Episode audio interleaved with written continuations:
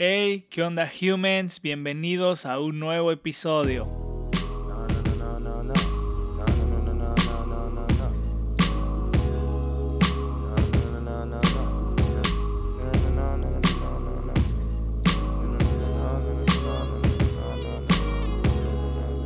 Hola, ¿qué tal humans? Ya estamos aquí de nuevo grabando otro episodio más de Stay Human.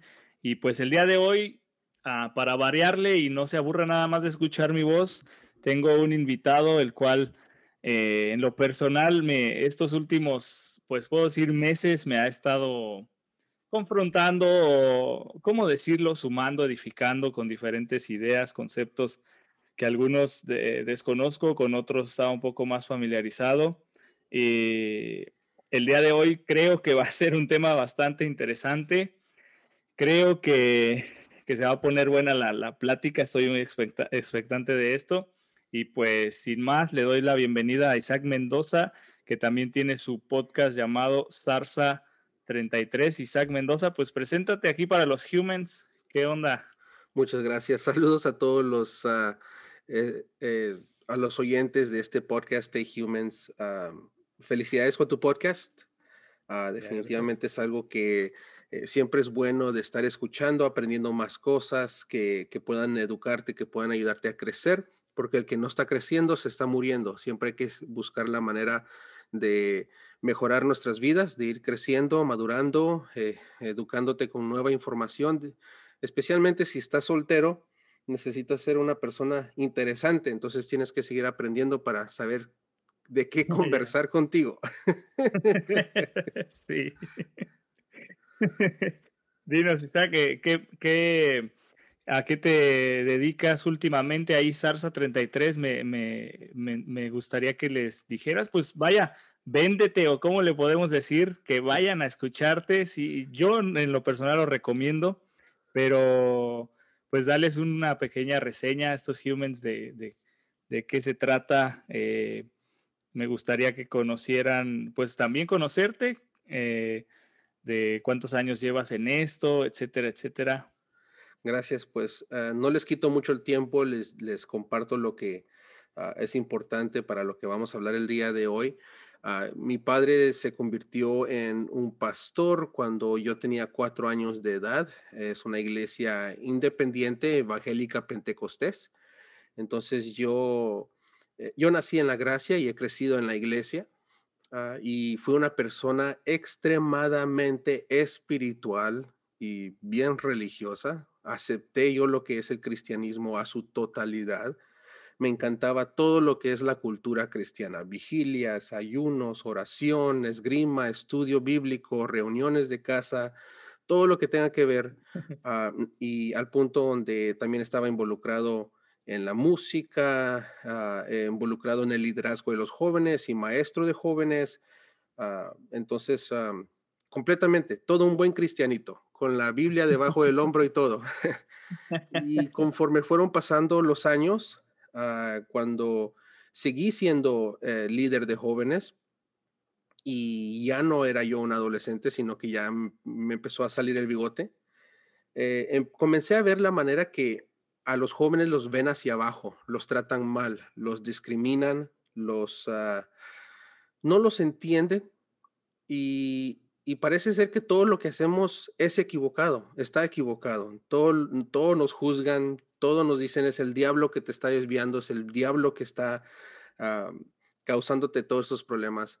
Y me comencé a comencé a dar como, ah, comencé a tener una curiosidad de que por qué es que somos así, por qué es que somos así en la iglesia. Entonces, ah, la Biblia la conozco muy bien, so quise buscar una respuesta por otro lado, que también fue el diablo que me dirigió esa manera. Entonces, quise estudiar psicología para entender la manera que nosotros nos desarrollamos como personas, cómo nuestra mente se nos desarrolla y ahí encontré muchas cosas muy importantes como lo que es la, ah, la crisis de identidad que todos los jóvenes pasan, que tener una curiosidad es completamente normal, no es el diablo, sino que es el joven que está buscando su identidad como lo que son los deseos sexuales. No es el diablo, es tu cuerpo, es normal que tengas esos deseos. Si alguna vez te han dicho que es el diablo que te está haciendo pensar esas cosas. No, no es el diablo.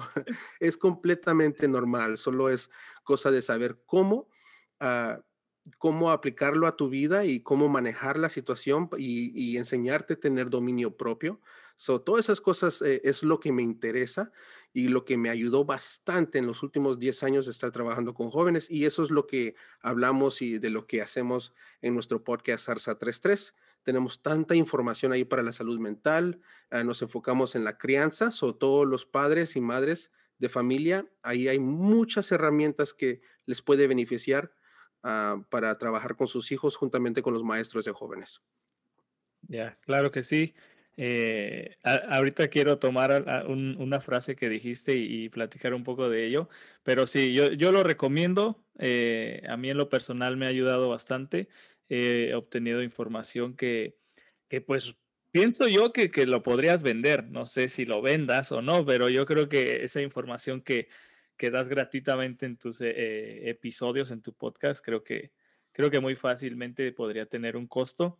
Pero algo que me gustó y creo que hay una frase eh, que sonó mucho, obviamente yo todavía me considero, bueno, cuando estaba más joven, este, una frase muy común usada por, por el pastor que me pastoreaba en, en ese tiempo. Eh, era, lo, ustedes están muy verdes, ¿no? Llevábamos las ideas, los nuevos proyectos y no, es que ustedes están muy verdes. Hay que orar más y hay que madurar y, y entonces me sonó mucho, ¿no? Que dijiste siempre, siempre eh, eh, estas personas o líderes pues ven al joven hacia abajo, ¿no? Como inmaduro como básicamente inmaduro, ¿no? Eh, entonces, pues tomando un poco esa frase y tomando esa postura por parte de esta autoridad que viene siendo el pastor, ah, quisiera hablar de, un tema que, que escuché ya, ya de tu parte y que me inspiró para grabar este episodio, y es hablar un poco de las sectas, ¿no? Estas sectas que obviamente, si tú eres cristiano y me escuchas decir esto, estás, o sea, si eres un cristiano así súper reverente, ¿cómo se puede decir? Sí, súper buen cristiano, ¿no? Sí, Entre comillas, súper espiritual, conectado en esa relación con Dios, definitivamente ya. Vas a decir, ah, va a hablar de, tal religión, ah, va a hablar de tal hermanito, ah, va a hablar de, puedo decirlo, yo lo escuché mucho, que el... Eh, el catolicismo, ¿no? Que los cristianos diciendo, no, el católico es la secta más grande. No, no necesariamente vamos a hablar de otras religiones, no necesariamente vamos a hablar de otras expresiones de fe, sino que vamos a relacionar, bueno, ya me estoy adelantando, pero vamos a ir relacionando eh, cómo, cómo, una comunidad cristiana se puede convertir en una secta, ¿no? ¿Qué es una secta? Eh, entonces, pues me encantaría que, que, que dieras unos puntos, eh, escuché por ahí unos puntos que diste eh, muy buenos respecto a qué es una secta o, o ya que muy difícilmente una frase que, que, se me quedó mucho es, la voy a parafrasear un poco, pero es que casi nadie que está en una secta sabe que es parte de ella, ¿no? eso es harto complicado darse cuenta de eso, ¿no? Entonces me, me encantaría por ahí Isa, que, nos, nos, hablaras un poquito más de esto, sobre cómo una comunidad cristiana se puede convertir en una secta. Claro que sí, pero antes de dar esos trancazos, ah, me gustaría nomás uh, confirmarle a todos los cristianos de que ah, tener una relación con Dios y ser parte de una iglesia cristiana sí es importante, es muy importante. Yo tengo amigos que son ateos, que ellos mismos han dicho, yo a, nadie quiero quitarle a Dios, a nadie quiero convertirlo de que se vuelva un ateo, porque la religión es importante. Ah, muchos necesitamos la estructura, necesitamos ese fundamento, porque si no fuera por Dios en nuestras vidas, muchos de nosotros nos derrumbamos, nos, nos sentimos solos, nos sentimos abandonados, nos sentiríamos sin propósito.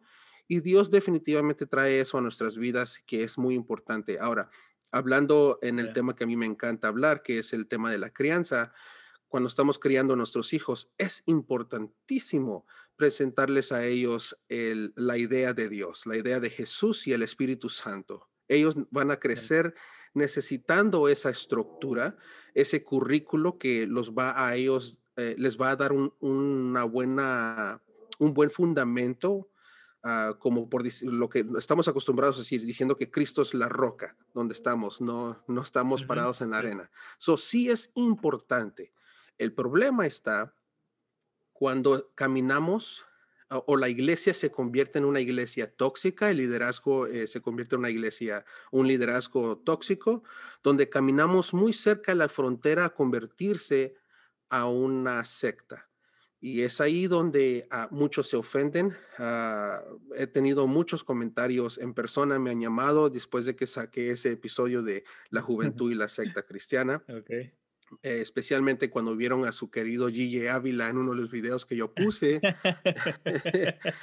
Eh, dicen, a él no lo puedes tocar, ya no, Gigi Ávila es uno de los grandes, definitivamente es uno de los grandes. Pero la cosa es de que empezamos a discriminar a otros hijos de Dios.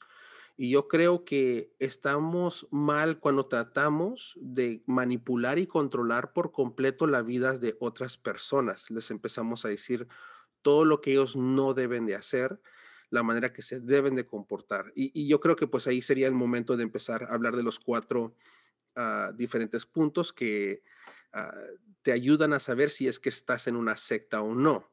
Una secta lo que va a tratar de hacer es controlar tu vida por completo en estos cuatro aspectos. Sería en tu comportamiento, sería el uno. Número dos sería controlar la información a la que tú tengas acceso, controlar tus pensamientos y controlar tus emociones, tus sentimientos. Y en el episodio que tengo definitivamente los ah, hablo en detalles cada uno de ellos, pero, pero sí, el comportamiento, estamos hablando de la doctrina. Te empiezan a decir, mira, no puedes hacer esto, no puedes bailar, no puedes tomar, no puedes decir malas palabras, no te puedes poner tatuajes. E, empiezan a controlarte de esta manera. Si el pelo lo tienes muy largo, no te puedes poner pantalón porque eres mujer, no te puedes poner maquillaje porque eres mujer. sí, sí, sí. sí. Ah, no puedes ah, manejar ciertos carros, no puedes, o sea, e, es un extremo al, al comportamiento lo que la iglesia trata de controlarte. Uh, información. Yo, sabes que ah, para el punto número dos, la información. Mi papá no me dejó estudiar ciencia. Yo quería, cuando estaba en, la, en, high school, yo quería estudiar ciencia y me dijo, la ciencia lo único que trata de hacer, Isaac, es tratar de comprobar que, el, que Dios no existe. Entonces, no se me permitió. Y yo tenía ciertas eh, categorías que yo quería estudiar, pero no quiso. Uh, y, yo quise hacer otras cosas, quise estudiar ah, música profesionalmente, pero no quiso porque dice que en, en, ah, el instituto, el eh, AI, que es uh, The Art Institution aquí en Los Ángeles, dice que me hubieran hecho estudiar música secular, música del diablo, y que eso no es un lugar para un cristiano. Por supuesto. So, yo me imagino que todos tienen historias de la manera que los líderes, los padres tratan de controlar la información que está a tu disposición, pero te dicen, no, no, no, no, no, no escuches eso, no veas esa televisión, no veas esa película, no escuches esa música, te limitan. Ahora, yo creo, mira, algo que quería comentar al respecto es que tú y yo tenemos contextos sumamente diferentes, ¿no? Tú vienes de un contexto en el que tu padre, pues, es pastor y como dijiste desde, desde pequeño, pues está esa cultura cristiana, ¿no? Sí. sí. Y yo no, yo soy eh, comúnmente conocido como convertido, ¿no? Eh, sí, oh, empecé, a, empecé, a, creer en, en, Cristo hace algunos cuantos años y, y sí noto esa diferencia. Por supuesto, no, no contigo, vaya, cabe destacar que no tengo el gusto de conocerte tanto, es la primera vez que nos vemos eh, a través de una pantalla, sí. este, aunque ya, como ya había dicho, conozco bastante de tu contenido. Eh, sí noto la gran diferencia de, ciertas perspectivas que, tengo yo como alguien que no viene de un contexto, vamos a llamarlo religioso, cristiano, a comparación de amigos que hoy tengo que siempre han estado en una comunidad cristiana o que por supuesto sus padres son pastores, ¿no? Sí. ¿Y cuál es este detalle?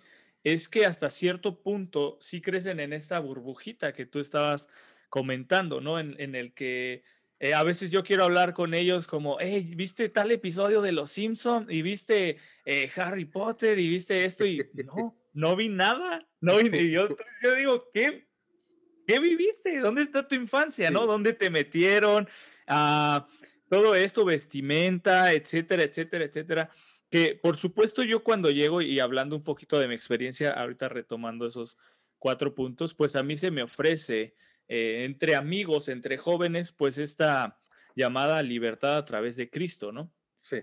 Y, yo, yo la encuentro, un poco de mi, de mi contexto es que yo también eh, sufrí adicciones, etcétera, etcétera. Este, entonces, obviamente encuentro esta libertad eh, después de tener un, encuentro con Dios místico, ¿verdad? Porque es de esos que no puedes, pues, hasta cierto punto explicar. Eh, sí, sí, sí se me va esa obsesión por el consumo de sustancias.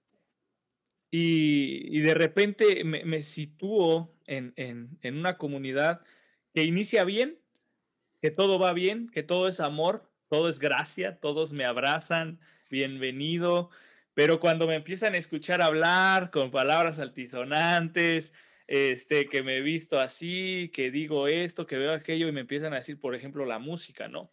Empezó a decir, eh, eh, yo compartía mis gustos musicales y pues, ¿qué era? Yo, yo escuchaba, si no mal recuerdo, era, escuchaba reggaetón, el reggaetón, banda, todo, todo esto, y pues ellos no, o sea, jóvenes, jóvenes, grupo de jóvenes, así como no, pero como que no me querían decir bien por qué no lo escuchaba, ¿no? Como que no me querían espantar porque yo creo que ya habían tenido malas experiencias de gente que les decían, eso no se escucha y se iba, ¿no? Se van, sí. Entonces, entonces era como, mira, es que no las escucho porque, pues, hay cosas. Y yo me acuerdo que eran unos chorotes y nunca me terminaban de explicar bien por qué. Sí. El punto es que, pues, como, como, como buena, como persona necesitada, pues termino adaptándome, ¿no? Al sistema. Termino adaptándome. Termino por, por mi necesidad de, de formar parte de, de, de, esta agrupación, porque en mi encuentro místico, eh, en mi encuentro con Dios fue, fue tan trascendente que sí fue un antes y un después, pero yo ligué ese encuentro con, con la consistencia, eh, eh, o más bien con la permanencia en esa comunidad, ¿no? Que yo iba a seguir teniendo estos encuentros y pues definitivamente empiezo a adoptar pues esos, este, ¿cómo se le puede decir? Esa cultura, esos hábitos. Exactamente, sí. Esa cultura de, de, de, todo está mal, ¿no? Todo, fíjate que te, te, te voy a contar. Llegué al punto, mis papás eran católicos y abro comillas porque no eran buenos católicos, eran de esos que dicen son católicos pero no iban a nada, ¿no? No estaban tan interesados, pero tenían por ahí sus santos, entonces yo llego y como buen cristiano evangélico, pues ¿qué hago? Este, rompo, un día me pongo a orar así, no, que en el nombre de Jesús se va todo demonio. O sea, llegué a esos puntos en donde empecé a, romperle sus santos a mi papá. Mi papá me vio y dijo, hijo, la verdad, haz lo que quieras, eso ni representa nada para mí. Nomás te digo que, que estás mal porque no estás respetando eh, las creencias de cada quien, ¿no? Y yo decía, y ya decía, como tú lo comentaste, no, es que es el diablo que te tiene cegado. O sea, empecé a adoptar toda esta cultura y vaya, yo no nací, pero la adopté. Entonces, eh, ya hasta después es que me doy cuenta de, muchas cosas, el daño que hice a, personas cercanas por seguir esa, esa, cultura y, tradiciones, ¿no? Entonces es, es oh, yo, yo por eso quise hablar de esto porque hay tanto que, que podemos hablar para, como tú dices, eh, eh, educar o enseñar e informar de, de, lo que no es, de lo que no es eh, espiritualidad y si es una secta, ¿no? Uy, espiritualidad es un gran tema, gran tema. E, es, es, más, el episodio que tengo yo de espiritualidad es, es el episodio más escuchado porque es el que está más completo de, tanta información, porque hacemos una confusión de que espiritualidad es lo mismo como religiosidad. Y no, son dos cosas separadas. Y al momento que las dividimos, podemos entender y captar muy bien la esencia de la espiritualidad. Y muchos de nosotros cuando venimos a Cristo, o muchos de la gente como tú que no, no creció en la gracia, que, no creció en la gracia y viene a Cristo, ah, vienen en uno lo, lo, que en psicología le llamamos uh, disonancia cognitiva. Eh, que la disonancia cognitiva es un término para explicar el momento que vivimos cuando lo que creemos y lo que hacemos están desalineados. Normalmente estamos vulnerables a nuevas ideas y nueva filosofía o a una religión, que es lo que hacemos cuando venimos a Cristo. Eh, eh, a ellos son los que tú escuchas o, como tú tal vez lo, personalmente lo puedes decir, desde el día que yo acepté a Cristo en mi corazón, ya no fui la misma persona. Jesús realmente me hizo una nueva criatura. Cuando para, para los que nacimos en la gracia y crecemos en la iglesia, nunca tuvimos esa experiencia porque siempre estuvimos conscientes de Jesús. Así que ese momento de catarsis no lo experimentamos como otras personas lo han vivido. Ah, digo esto para que los ancianos del Evangelio vean que no es que no hemos aceptado a Cristo, sino que nuestra experiencia con Jesús es muy distinta a lo que ellos han tenido. Y, yo personalmente, entre, tú y yo, creo que eso es lo bello de Jesús, que Él tiene una relación distinta con cada uno de nosotros. El momento que tratamos de duplicar nuestra versión de relación en otras vidas, ah, es, estás limitando el amor de Dios. Yo creo que todos podemos tener nuestra propia versión de, una relación con Dios. Ahora, ah, una línea muy, ah, muy buena que Tony Robbins ha dicho últimamente, la calidad de tu vida es medida por la calidad de tus relaciones con los demás. Mm. So, si te la pasas, si, te la llevas mal con otra gente, tu vida va a estar por los suelos. Tienes que llevártela muy bien con todos los demás. Y, y, en la iglesia, por eso es que yo menciono a Gigi Ávila, son uno de esos predicadores que empezaron a plantar una semilla que tienes que reprender a los pecadores, maldecirlos, tratarlos con la punta del pie, sacarlos de tu casa. Si son tus hijos que no quieren servir a Dios, no los necesitas en tu casa, que fue lo que me pasó a mí al momento que yo no quise obedecer a mi pastor y a mi papá. Me sacaron de la casa. So, eso, eso es una religiosidad extrema. ¿Dónde está el amor de Dios allí? Y es donde yo creo que tú también te estás, eh, eh, te estás eh, o estás descubriendo de que tiene que haber algo más. Estuvo bueno al principio, pero ahorita como si se están pasando. Sí, exactamente, exactamente. Ya, ya, llevo, puedo decir que tal vez ya llevo un año por ahí en esa, en esa búsqueda del algo más, pero sí, lo que mencionabas es, es eso, ¿no? Y yo desconozco un poco, obviamente, de, de Ávila, por lo que comenté. Ya llegué tarde, ¿no? Se puede decir. Sí, sí, sí, eh, no quiere decir que no lo he escuchado. Y he escuchado a personas citarlo para decirme que yo estoy mal. Entonces, ¿hasta dónde han llegado los principios de ese hombre, no? Sí, sí, sí. Al final, una, una, una frase que usa mucho mi papá, que él se hizo pastor recientemente. Él se hizo cristiano ah, después que yo y, compartimos ahora el, el, pastorear una comunidad, ¿no? Pero pero él usa una frase mucho que es, sigue principios, no sigas personalidades, ¿no? Y hoy me doy cuenta cómo los, los principios de esta personalidad llamada Gigi, hasta, hasta dónde han llegado, porque a mí me han llegado a atacar con eso. Y, algo que mencionabas eh, muy cierto es, es cómo llega uno, ¿no? A esto que, en una encrucijada vulnerable. Y, fíjate que eso una vez un maestro mío, ateo, lo usó en mi contra. Dijo, ¿cómo llegaste al cristianismo? No, pues ¿cómo llegué? Pues por amigos. No, pero ¿cómo estabas emocionalmente? Sí. Entonces eh, me hizo dudar, la verdad dije, ah, caray, o sea que si hubiera llegado a cualquier otra cosa, igual y ahí me quedaba. Sí. me hizo dudar. Pero retomando ese punto de, de cómo estos líderes han, han, han, lo dijiste bien, sembrado esa semillita. Sí. Y, y, yo creo que mucha gente sigue, y es ahí donde se cae en sectarismo, ¿no? Seguir a un líder por encima de los principios y, y que al final muchos creen que es correcto porque estos líderes eh, transgiversan o, malinterpretan principios bíblicos, que algo que escuché de, tu episodio es la mayoría o muchas de las sectas usan como libro principal, como palabra la Biblia, pero yo creo firmemente que mal interpretada, ¿no? Sí, mal interpretada. Y por ahí estuve haciendo un poquito de mi tarea.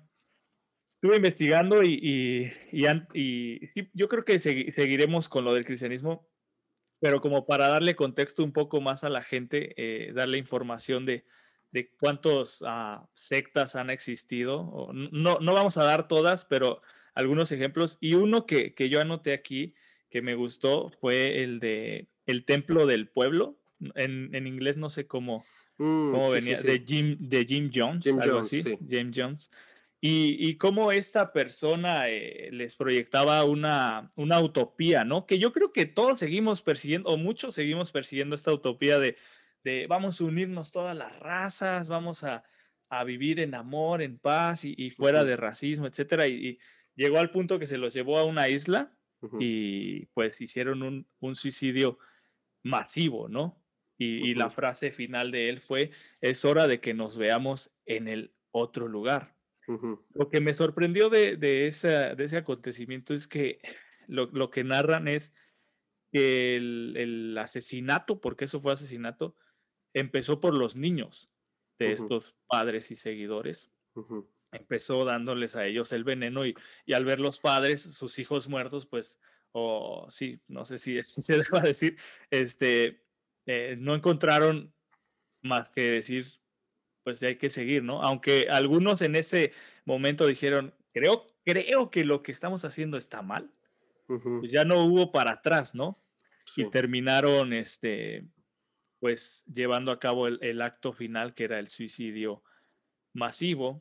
Y de, algo que, que también anoté al respecto de, de, anoté tres puntos que, que, me parecen interesantes, que te dan tres puntos para una secta exitosa. Entonces, si alguien nos escucha y quiere hacer una secta exitosa, eh, consígase estos tres puntos. El primero es tener un líder carismático, ¿no? Un líder que llame la atención, que, que traiga conocimientos nuevos. Más que nada, creo que sepa hablar, ¿no? Que sepa expresar las ideas de una forma que, a la gente les pueda persuadir, ¿no? Sí. El segundo es lo que tú ya mencionabas, un programa de adoctrinamiento. Sí. Una reforma mental, ¿no? Y el tercero es la explotación, que viene siendo la explotación ya sea financiera o, en otros casos, como el que me gustaría que platicaras, por ahí dijiste de una secta donde explotan sexualmente a, a niños, a niños. A niños. Entonces, para dar un poquito de contexto cómo se ven algunas sectas y que parece que, que las podemos identificar muy rápidamente, eh, regresaría a la frase, no, no, cuando eres parte de ella, no, no, vaya, cuando, cuando eres parte de la secta, pues no te das cuenta que, que, estás mal, ¿no? Que, y, y, que eso se lleva al contexto que tú mencionabas, muchos yo creo que, crecen con un adoctrinamiento, que bien lo dijiste, enseñar a, pequeños. Yo apenas tengo un hijo de, dos meses, entonces todavía no, tengo mucho que enseñarle eh, al respecto como teológico. Sí, sí. Pero, pero, para mí es importante lo, lo que mencionabas de, de dejarle una idea sobre Dios y Jesús y no necesariamente adoctrinarlos con toda esta, esta, esta cultura y por qué asemejamos el cristianismo con estas sectas, porque llega a cumplir lo que tú ya mencionabas con los cuatro puntos y, y, algo que, que, quería mencionar, que desgraciadamente escuché una vez de un líder que, que yo hasta cierto punto no admiraba, dejé de poner en el pedestal a, cualquier persona, pero sí seguía sus, sus enseñanzas. Pero una vez le preguntaron, ¿tú cómo eliges a tus líderes? Eh, y, él dijo, la verdad, que sean guapos, que sean atractivos. De verdad que, que se me cayó, ¿no? si lo tenía en un altar, se me cayó. Dije, ¿qué está diciendo? O sea, bueno, por lo menos fue honesto, pero dije, wow, wow, o sea, de verdad, estas personas están liderando, porque son para muchos, eh, como en aquel tiempo Gigi Ávila, son para muchos e, estas personas son pues el ejemplo, ¿no? De cómo, de cómo ser un cristiano o de cómo predicar, o, para muchos la meta a, a, llegar a ser. Es que puede ser, puede ser muy carismático, pero si no tienes la cara, no puedes dominar. sí, exacto. Por eso es importante. Te puedo enseñar a ser carismático, pero no te puedo enseñar a estar bonito. Ya. No, ni, ni, con todas las operaciones. Bueno, ahí hay personas que se han arreglado, pero, pero es muy costoso. Sí, sí, sí. Entonces, ah, todo esto yo lo veo, yo lo veo reflejado. E, el sectarismo lo veo reflejado dentro de la iglesia.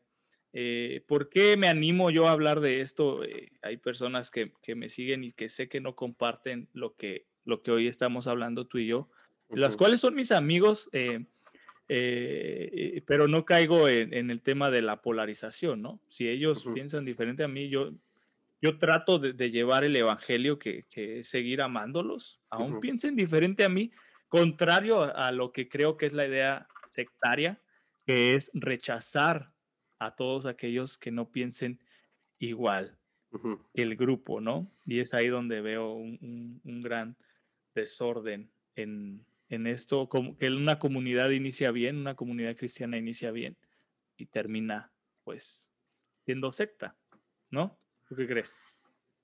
Ya, por supuesto. Es que de lo que estás hablando es, eh, se le conoce la psicología social. Es la manera que la, psicología social funciona, es influenciando los sentimientos, comportamientos y pensamientos de un individuo usando la presencia de todo el grupo. Ah, yo he hablado de los tres grupos sociales con los que nos rodeamos, pero ah, si, si, si tú estás rodeado de, de tantos grupos alrededor de ti que piensan lo mismo, o en este caso, eh, que piensan como la iglesia quiere que piensen, entonces estás atrapado. Estás atrapado porque no puedes darle ni para la izquierda ni para la derecha y, nunca estarás libre. Todos te van a decir qué es la manera correcta y que debes de actuar o cómo debes de pensar. Son nuestros intereses y nuestras pasiones en la vida son influenciados por la cultura de los grupos sociales ah, que tenemos alrededor de nosotros. Y lo más importante que yo puedo enseñarle a alguien que es cuando hablo con los padres, ah, es los sentimientos son importantes. Eh, para mí, las emociones de, los niños, de los adultos, con eso es lo que debemos de estar trabajando. Yo creo que sería como un buen, un buen campus, un buen, quería decir, como un mapa ah, para saber cuál es la decisión que tenemos que tomar. Por ejemplo, la palabra de Dios dice que tenemos que corregir a nuestros hijos con vara. Y si yo soy bien obediente a la palabra de Dios, me la voy a creer. Ok, la palabra de Dios dice que tengo que pegarle a mi hijo. O sea, me guste o no me guste. Pero ¿cómo te sientes de pegarle a tu hijo? ¿Realmente te gusta o no estás convencido? Es, buena pregunta, ¿eh? Creo que vas, vas a un buen, muy buen punto. Sí, porque yo hasta el día de hoy nunca le he pegado a mis hijos, pero en solo pensarlo me duele. En solo pensar de que voy a agarrar a mi hijo, le voy a dar sus nalgazos y la mirada que mi hijo me va a dar. Dios mío, qué atormentador, qué catastrófico para mí personalmente, no para mi hijo, para mí. Y porque estoy pensando en lo que él está pensando, papi, yo te amo hice un error, pero ¿cómo? ¿Por qué? Eh, o sea, yo me, eh, me va a destruir a mí. Y, pero, pero la Biblia dice que tengo que corregir con vara. Entonces yo voy a tratar de convencerme a decir es que un buen padre hace esto porque ama a sus hijos. Me duele más a mí que te duele a ti, pero es, estoy haciendo lo correcto para corregirte. Wow. Ahora, esto es malísimo en muchas, muchas maneras, Dios mío, puedo hablar horas acerca de esto, pero rápidamente, si tú le enseñas eso a tu hijo, de que le, pegas porque le amas, que básicamente Dios hace lo mismo, te manda al infierno si es que no lo amas y no lo obedeces. Le pegas porque le amas a tu hijo. Cuando él crezca, él va a pensar, yo le pego a mi esposa porque la amo. Wow. Y la esposa va a pensar, la esposa va a pensar, como a mí también de niña me pegaron porque me ama, mi esposo me pega porque me ama. te estás metiendo a, wow. Sí, entonces es, eh, son, son versículos de la Biblia donde la gente trata de usar a su propia, ¿qué es? Ayúdame con la palabra. gracias, por su propio beneficio, que más bien está perjudicando lo que es realmente el mensaje de Dios. Entonces, a mí no me gusta cuando la gente se empieza a, defender con la palabra de Dios, porque la palabra de Dios uno la puede interpretar, como tú dices, de diferentes formas. y, a lo que yo me, a, lo que a mí me gusta enfocarme es el sentimiento. ¿Cómo te sientes tú acerca de lo que estás haciendo? ¿Cómo te sientes tú de que a tu hijo lo van a matar en este momento? Sí, para los que estaban en ese, en ese, en esa secta en, en, en, esa iglesia, en Goyana. ¿Cómo te sientes tú de que eh, tu pastor te está diciendo que tienes que abandonar a todos tus amigos? Sí, porque, por ejemplo, cuando yo me casé con mi esposa, todos los de mi iglesia, todos los de mi iglesia que fueron a mi boda, y fueron muy pocos, todos se fueron cuando comenzamos a bailar. Sí, claro. Todos se fueron cuando comenzamos a bailar. Pero del lado de mi esposa, porque ella es colombiana, mm, todos a bailar. Porque el bailar y disfrutar la música con sabor, eso es algo que no le podemos quitar a los colombianos. No se lo podemos quitar. Pueden venir a Cristo y aceptan y son buenos cristianos, pero a ellos les encanta bailar. Eso es, eso es para ellos la esencia de la vida. Es algo que es, está en, sus, en su sangre. El argentino no le puedes quitar el vino, no le puedes decir que ya tiene que dejar de tomar porque él, eh, a ellos el vino siempre tiene que ir con, con su carnita asada. Sí, sí, sí. ¿sí? So, dependiendo las culturas, y estamos ya hablando de antropología, cuando conocemos las culturas de la gente, de dónde viene, de su historia, de la manera que ellos crecieron, vamos entendiendo de que no podemos quitarle algunas cosas a, a, a la gente. ¿Sí? A mí aquí en Los Ángeles, California, trataron de quitarme de ir al cine no puedo ir al cine porque es un lugar donde se congregan los pecadores. Para nosotros aquí estamos en Hollywood. Eh, ver, películas, es lo máximo. so, ya, e, es que es, es, muy peligroso cuando tratas de entrar a manipular a la gente. So, mi, mi, mi consejo más grande, si es que voy a dar algunos consejos el día de hoy, escucha más este consejo. Aprendamos a decir no pongamos nuestros límites, ¿sí? Ah, como tú dijiste, mis amigos tal vez no estén de acuerdo conmigo, pero yo no voy a decirle sí a ellos solo porque son tres contra mí. No, tú puedes decir no, te puedes defender y decir, ok, podemos seguir amigos, pero no estoy de acuerdo con ustedes. O sí, por supuesto. Tiene que aprender a, decir que no. es, eso es lo más importante, porque de ahí entramos a lo que me pediste que hablar acerca del abuso sexual, de Ah, de ciertas sectas que es Children of God, ah, donde se les enseñaba que, que los niños tenían que tener relaciones sexuales con los líderes o con el pastor de esa iglesia para que ah, Dios bendiciera a sus familias, bendijera a la gente alrededor y que Dios los iba a bendecir a ellos por entregar sus cuerpos a los líderes. So, ya, no, no, eh, uno, tenemos que enseñarle a nuestros hijos a decir que no. Y eso es bien difícil, pero hay, herramientas y hay estrategias de hacerlo correctamente. Ya, sí. Oye, eh, tocaste unos puntos que, que, ah, que me, me, encantaría enfatizar un poco, que es, tocaste sentimientos. Y, y, creo, esto lo he escuchado, ¿no? Yo creo que tú lo has escuchado mucho. Eh, la crítica hacia ciertos movimientos de es que son muy, eh, se van mucho por los sentimientos, de cómo, eh, que la fe no es de cómo te sientes, etcétera, etcétera, más o menos relacionándolo, ¿no? Pero créeme, créeme que, que, hoy me estás trayendo luz porque yo soy nuevo en esto de ser papá. Y aunque es, eh, leo la Biblia, yo pienso que lo estoy leyendo de perspectiva diferente no la tenía desde esta perspectiva que tú estás planteando y creo que es muy saludable. eh, repito, mis amigos fundamentalistas no me, pues me van a odiar, pues ya ni modo, ¿no? Eh, eh, ellos siempre me ganan en debates porque se saben muchísimo más la Biblia que yo, entonces ya, ya me derroté. Pero el punto es que, que sí, o sea, literalmente dice corrígelo con vara, ¿no? Y, y, a mí me saltaba como, yo no lo había pensado, pero dije, o, sea que yo, yo te, primero dije, yo tengo derecho a pegarle a mi hijo. ¿no? Según ese versículo.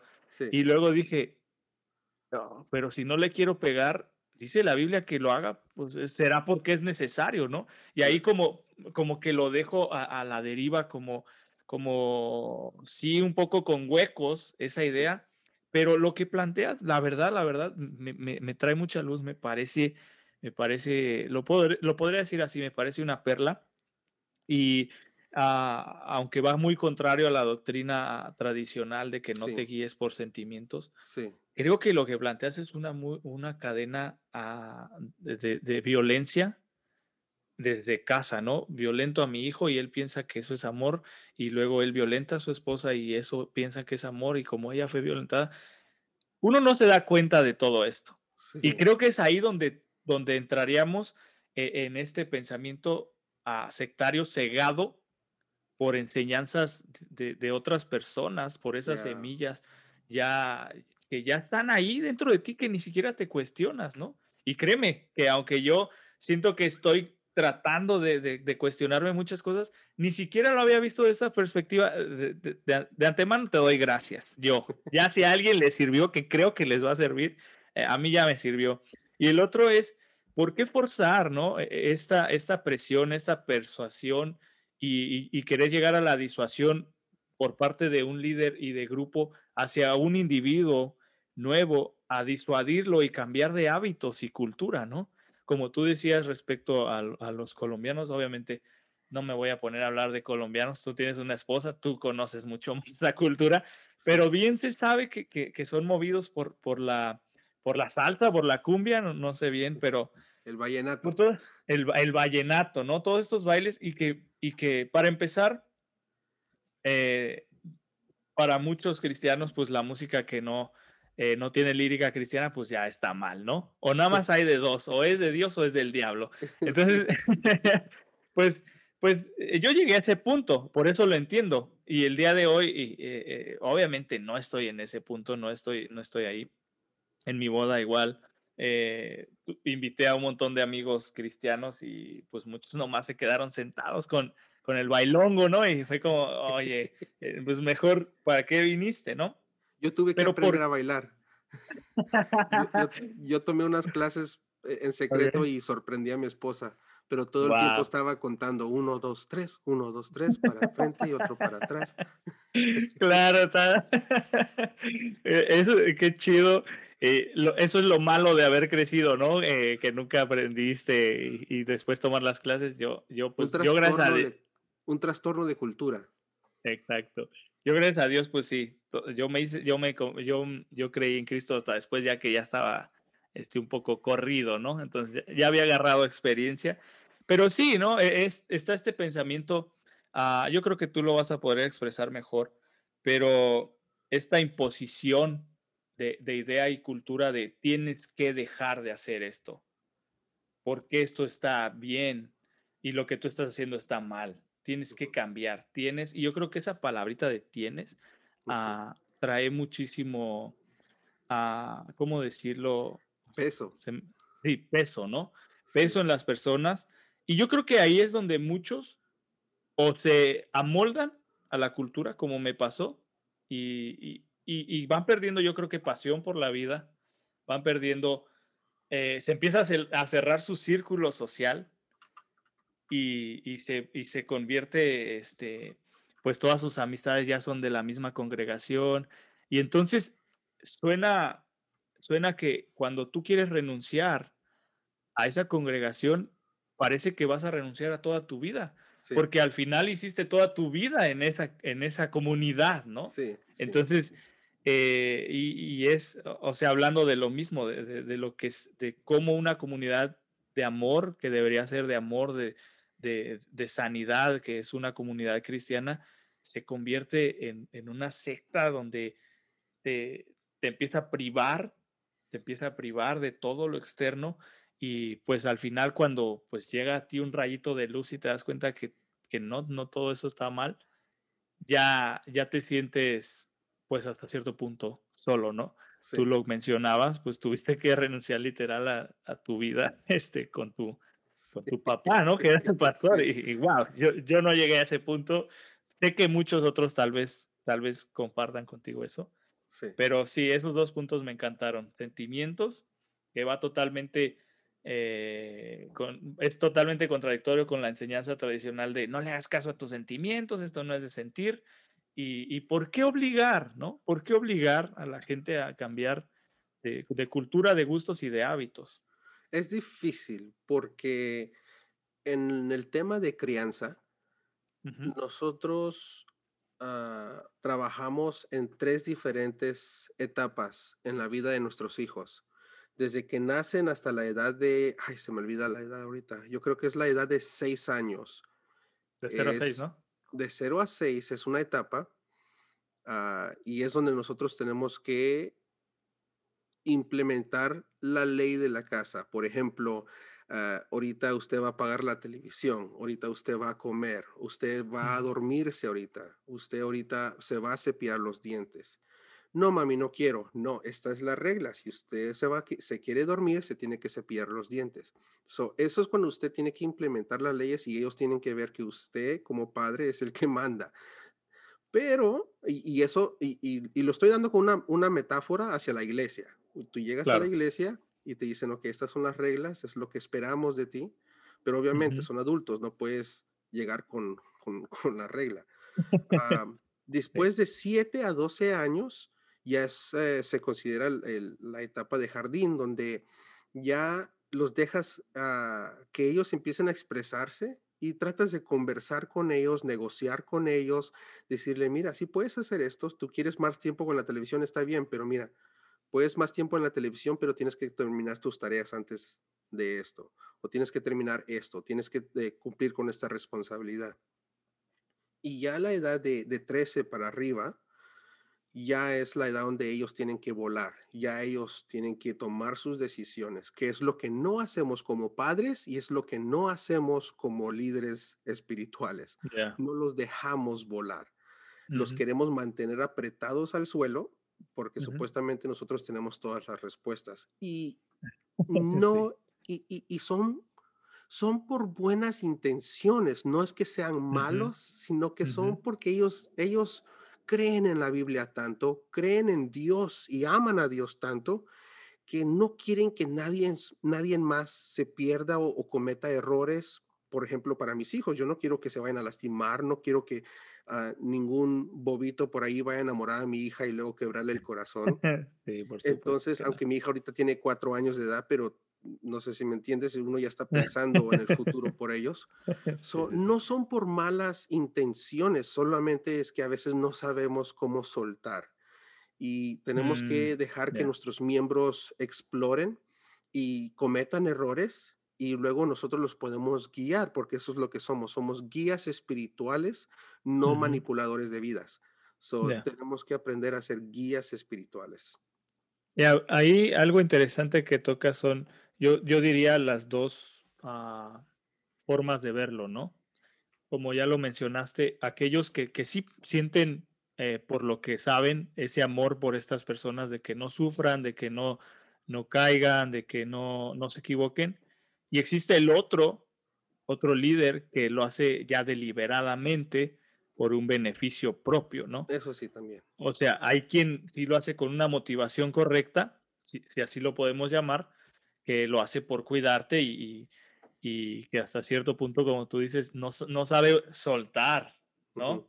Tocaste otra frase, creemos que como guías tenemos todas las respuestas y, y yo creo que a veces el acto más humilde para uno es decir, no sé, no sé, ¿no? Cuando llegan y te preguntan, pues no sé, cuando realmente no sabes, pero desgraciadamente existe el, el, otro, la otra persona, la personalidad que, es, lo hace deliberadamente, ¿no? que, que, Y los podemos identificar muy fácilmente ahorita. Disculpa de interrumpirte. ahorita es bien fácil de identificar es quiénes son. Y te lo digo de esta manera. son los que todavía están tratando de tener reuniones, servicios en la iglesia, a pesar de la pandemia que estamos teniendo. Estos son los que están tratando de todavía manipular a la gente. Yo dejé de asistir a la iglesia por la pandemia yo dije, ya estuvo, suficiente, porque yo no quiero arriesgar la vida y la salud de mis hijos.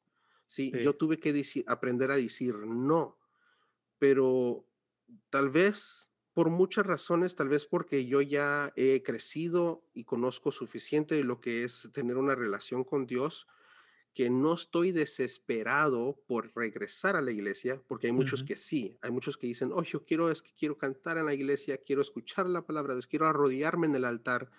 Muchos sí desean eso, y yo entiendo, pero tienes que aprender a decir que no. Ah, y, estos pastores, como yo he sido, como yo crecí en una iglesia pastoral, como yo conozco la manera que los líderes piensan, lo único que me pasa por la cabeza es de que todavía tienen las reuniones de iglesia y discúlpame si estoy equivocado, es que necesitan las ofrendas, necesitan los diezmos. y, siento de que están arriesgando la vida de los miembros por el dinero. Y, es donde tenemos que tener mucho cuidado, es donde nosotros como miembros tenemos que pensar, oye, es, ah, digo no o digo sí, ¿qué hago? ¿Cómo me siento yo de esta situación? Tenemos que ver si hay una mala intención detrás de las acciones de nuestros líderes. Sí, por supuesto, ahí, tocaste algo muy importante. Uno, eh, personas como tú ya lo decías, que, que ya han adquirido estas herramientas y estos hábitos que fortalecen su espiritualidad, ¿no? Como tú, eh, que ya no tienes tanto esa necesidad. Pero yo creo que aquí es cuando un líder se aprovecha de, de estas personas, vamos a llamarlas inmaduras, o sí, no, no, sé cuál sería la palabra correcta, pero que aún dependen de, de, asistir constantemente y también causado por las enseñanzas de que eh, esta es la casa de Dios, aquí es donde sí se mueve la presencia, eh, el, el, pastor trae la revelación del momento. Cuando dijiste quiénes eran, eh, no, este, el primero que se me vino a la mente es uno muy conocido y, y pues no me queda más que relacionarlo con, con otros amigos. La verdad que, que, es como su ídolo, ¿no? Que es como el infalible. Eh, no sé, no creo que sea necesario decir su nombre, pero, pero fue, muy, fue muy popular. Creo que se fue a una demanda con la ciudad, ¿no? Algo así. y, y pues en tu caso, ¿no? Que tuviste que decidir por el bien de tu familia, que al final eso lo llegan a ver como mal, como que estás poniendo por encima de Dios a tu familia, ¿no? y creo que ese es un pensamiento, retomando la palabra que, yo he recalcado, eh, sectario. ¿Tú estarías de acuerdo conmigo? Sí, el que no sirve, no sirve. El que no sirve, no sirve. Híjole, me pegaste porque de repente yo uso esa, esa frase, pero no creo que la uso para manipular, no sé, no me he dado cuenta. la palabra, no, la frase, el que no sirve, no sirve. Ah, la otra, ahorita toqué esa, esa palabra, manipulación, ¿no? Sí. Y yo creo que tú dijiste algo muy importante. Eh, tú que ya estuviste ahí en, en, en, esos como concilios, no sé cómo llamarle. Eh, sabes lo que se habla, ¿no? Sabes. Y, y, a mí me tocó, me ha tocado y, y también como ahorita ser parte, te toca hablar de finanzas, de, organización, de logística, pero desgraciadamente ahí, ahí verdaderamente conoces a veces el corazón del, líder que tienes enfrente, ¿no? Sí. Eh, y, vaya que es importante, a mí una vez me dijo un pastor, eh, es necesario manipular, es necesario manipular, todo te manipula, todo, pero pero depende hacia dónde lo manipulas, ¿no? Hacia lo, hacia lo positivo o lo negativo. Me gustaría que si tú me puedes dar una perspectiva de o una opinión de, esto. Es que es, un, juego de palabras, porque manipular eh, lo estamos usando en un término negativo. Y entre, entre nosotros que somos ah, consejeros o coaches que ayudamos a la gente, usamos la palabra influenciar. Eh, los líderes influencian a la gente de una manera positiva. Sí. So, una de las cosas que tenemos que aprender a hacer es conocer qué eh, eh, incentives, ¿cómo se diría eso en español? Incentivos. Incentivos. Eso, qué incentivos ah, les podemos presentar a los empleados, a los miembros, a nuestros hijos, para que se pongan a trabajar.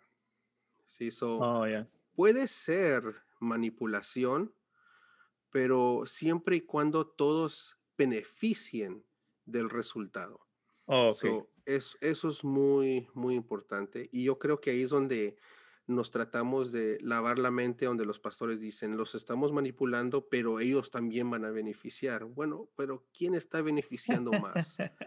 ¿Quién está beneficiando más? Y, y, sí, tenemos que influenciarlos de una manera así. Es que, por, ejemplo, si la iglesia está teniendo problemas de fondos y van a perder el local porque no pueden pagar la renta en esta pandemia, para mí, pierdan el local si realmente ah, se mantienen en contacto con sus miembros, cuando esto termine, pueden volver a obtener un nuevo lugar.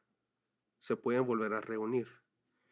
Pero no hay necesidad por qué estar perjudicando los hogares para tener un edificio que tal vez posiblemente, a lo mejor, quién sabe en el futuro, lo van a poder usar o no. Sí. Por supuesto. E, es, es, buena ilustración, es buena, es buen planteamiento. sí, manipulación, influencia. wow, eh, qué buena onda. Yo creo ya para terminar te quiero hacer tres preguntas. Estas sí te las preparé. Está bien. ¿Estás, listo? listo. ok. La primera sería, ah, aunque casi no tocamos este tema, eh, sí se tocó un poquito lo de paternidad. Esta pregunta la tomé de, tu episodio. ¿Qué, ¿Qué, es honrar a tus padres?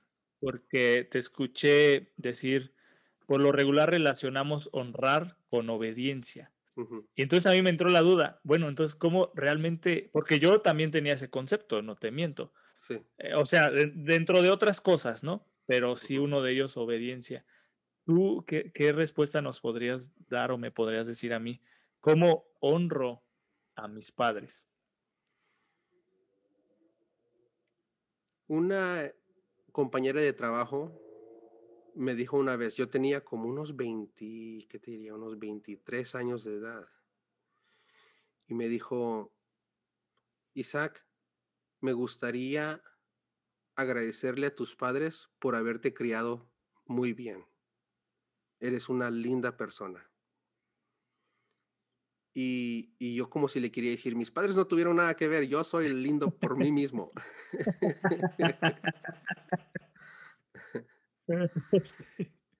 Donde sea que te presentes, cargas el apellido de tus padres. Ah, Entonces, cuando la gente te vea Ah, especialmente en, esos tiempos, en los tiempos ah, bíblicos del Antiguo Testamento, era normal presentarte, soy Isaac, hijo de Abraham, soy Jacob, hijo de Isaac. So, Eso es honrar, no eres una vergüenza para tu familia.